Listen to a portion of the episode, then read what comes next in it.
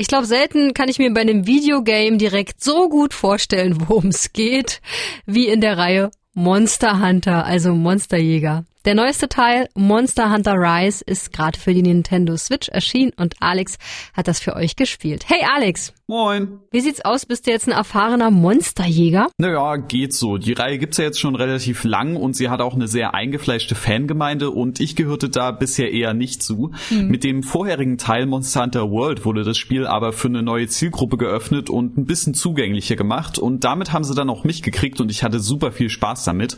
Und Monster Hunter Rise will jetzt auf den Erfolg von World aufbauen. Mhm, okay, mal sehen, ob das klappt. Ich schätze mal, der Name ist Programm und es werden viele Monster gehuntet in Monster Hunter? Genau, das Spiel hat so ein mittelalterlich japanisches Fantasy-Setting, in dem teilweise riesige Kreaturen durch die Gegend streifen. Und zu Anfang der Story erstellt man sich erstmal einen eigenen Charakter, der dann auch prompt zu einem echten Monsterjäger befördert wird. Gerade ist nämlich ziemliche Not im Jägerdorf, denn es machen sich Anzeichen einer sogenannten Rampage breit, also so eine Art Raserei, bei der die Monster voll am Abdrehen sind und drohen, das Dorf zu zerstören. I just got an important letter.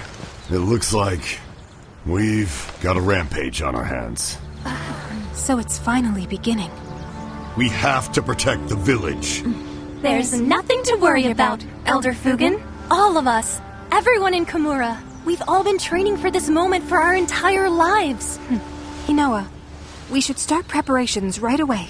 Now that's what I like to hear.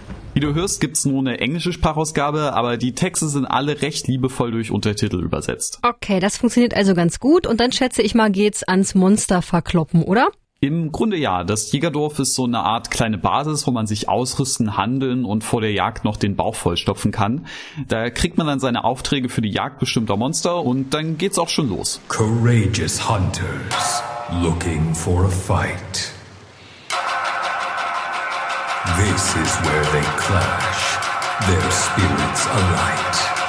Und das ist dann auch so das Herzstück des Spiels, denn die Monster liefern einem immer einen echt ziemlich guten Kampf ab. Je nachdem, für welche Art der Waffe man sich entscheidet, spielt sich das auch sehr, sehr anders. Du hast diese großen, schweren Waffen, die richtig dolle reinhauen, aber eben auch so langsam sind, dass das Monster ziemlich leicht ausweichen kann. Aber eben auch die schnellen Wendigen, die dafür nicht so viel Schaden machen. Und dadurch hat man das Gefühl, echt einen richtig eigenen Kampfstil zu entwickeln. Unterstützt wird man dabei noch von drei super niedlichen Tiergefährten.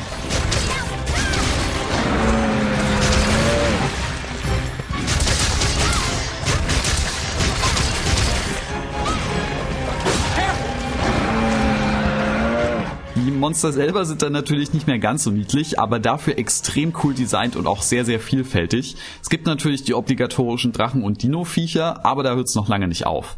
Sie verhalten sich auch alle recht unterschiedlich und benötigen andere Taktiken. Bei manchen muss man auf Feuer vorbereitet sein, andere vergiften dich oder brüllen so laut, dass man sich erstmal die Ohren zuhalten muss. Die ersten Monster kann man noch relativ leicht und ohne große Vorbereitung besiegen, aber später ist es echt wichtig, dass man aufpasst und die Schwächen auch ausnutzt. Gerade deswegen ist eine erfolgreiche Jagd Auch immer sehr, sehr befriedigend.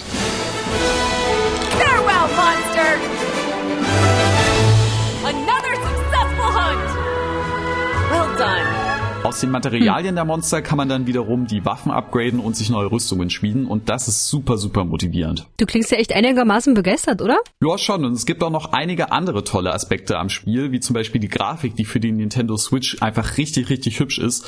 Oder dass das Spiel sowohl für Leute was bietet, die einfach entspannt ein paar Runden zocken wollen, aber auch die, die es richtig komplex mögen.